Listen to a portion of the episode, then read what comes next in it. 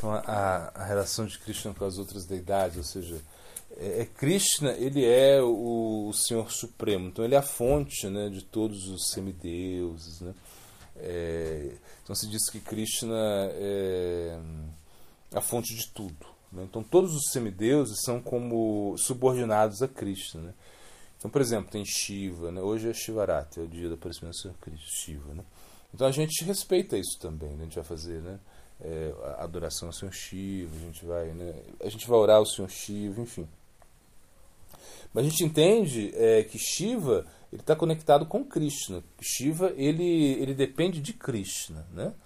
É, então, então, na realidade, você não precisa, é, de certa maneira, é, adorar as outras deidades, ou, ou cultuar os outros semideuses. Por quê? Porque Krishna ele é o centro, né?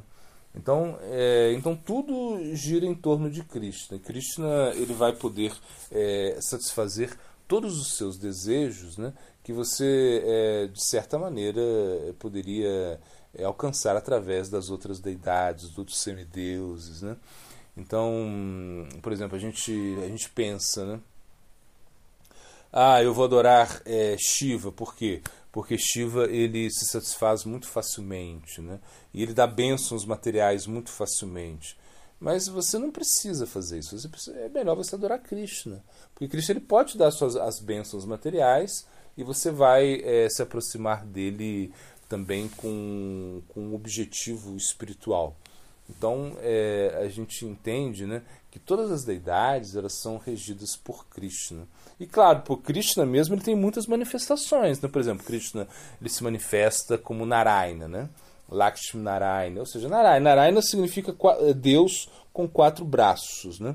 Então, quando você vai no sul da Índia, lá todo mundo adora Narayana, quatro braços, ou seja, é, é isso, né? Você, você pensa, né? Poxa, é, é muito poder, né? É, é, você ver uma pessoa com quatro braços, né? Deve ser uma coisa muito incrível, né? Você, você poder ter quatro braços, às vezes a gente pensa isso, né? Poxa, está cuidando do filho, né? E aí você fala, eu queria ter quatro, outro quatro braços, né? Para poder né? fazer tantas coisas. É como uma maneira de, de entender que realmente essa pessoa é muito poderosa. Então Krishna ele, é, ele, se manifesta como Narayana, que tem quatro braços, né? E ele é adorado assim é, com muita opulência, né?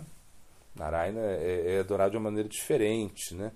E, e por exemplo, tem existe é, várias outras outras outras encarnações de Krishna, sei lá, Krishna ele vem como é, Kurma, né? Kurma Avatara, ele vem como Matsya Avatara, ele vem é, é, dessa, como Ramachandra, né?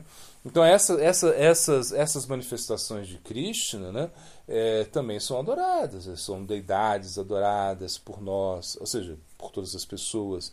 Mas Krishna, ele é o supremo, ele é a fonte de tudo. Então a gente entende que se você adora Krishna, você não precisa adorar nenhum deles, entende? Ninguém mais.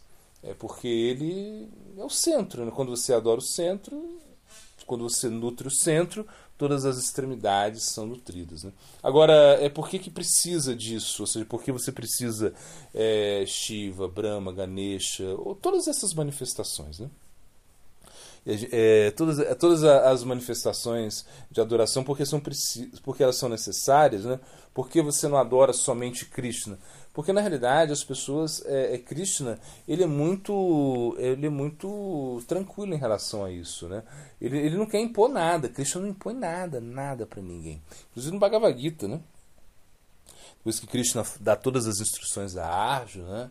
Ele fala, olha, agora você decide, né? você delibera, eu já te falei tudo. Você faz aquilo que você quiser. Então Krishna é assim.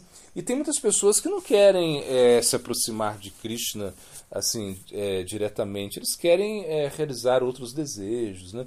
Eles têm é, muitas é, outras outras outras aspirações e Krishna respeita isso, né? Mas mas mas se entende que quando nós temos fé em outras deidades, né, quem nutre essas deidades é Krishna mesmo. Né? Então ele explica isso também. Então, é, de certa maneira, é, não é muito inteligente você adorar outras deidades, né, a não ser Krishna, porque Krishna é a fonte de tudo. Krishna ele vai falar isso também, que, que realmente é muito melhor adorar ele né, do que adorar as suas partes. Né?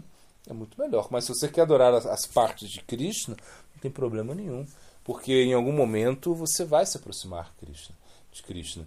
E também você vai ser beneficiada, por quê? Porque você está adorando né, esses aspectos né, que estão conectados com Krishna. Então aí você não, tá, você não, você, você não perde nada, você só ganha. Né? Então ter essa, essa conexão com Cristo é muito bom. Por exemplo, o, o, os cristãos, eles adoram um Deus, assim, que é Cristo, na verdade. Né?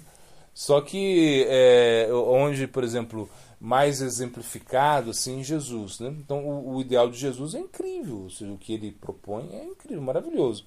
E, e se os cristãos estivessem é, seguindo Jesus, o mundo né, seria diferente, né? porque né, imagina o que Jesus propunha era algo assim incrível. Agora, é, quem Jesus adora? Ele adora Krishna. Né? Ele adora o Pai, que é Krishna. Então, todo o sacrifício de Jesus, tudo isso é para satisfação de Cristo. Então, os cristãos, os cristãos eles estão adorando Cristo, sim, de uma maneira indireta através de Jesus. Então, Jesus eleva a adoração deles para Krishna, de certa maneira. Agora, o que eles vão alcançar? Né? Eles não vão alcançar Krishna mesmo, mas eles alcançam um aspecto de Krishna, essa é a ideia. E como Jesus falou, né? Na minha é, né, existem muitas moradas, né? Não quer falar isso? Uma coisa assim, né? na minha.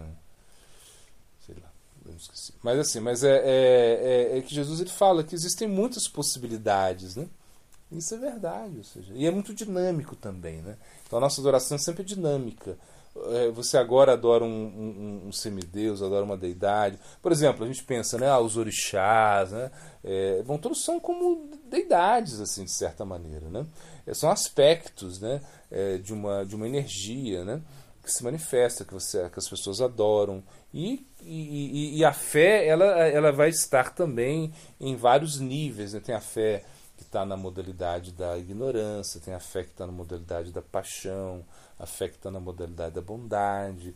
E, e, tudo, e tudo isso são manifestações que vão ter um resultado é, positivo em determinado momento. Né? Às, às vezes sua fé agora precisa ser nutrida por certos elementos que às vezes podem parecer um pouco diferentes, estranhos, mas não tem problema. Em algum momento da sua, da sua existência você vai se aproximar é, de Cristo. Isso tudo é para que é, você se aproxima de Cristo, entendeu? E aqui, é, você falou de Krishna vir pra cá de várias formas, né? Uhum. Com vários avatares. O que faz Krishna vir pra cá, descer? Então Krishna fala, né?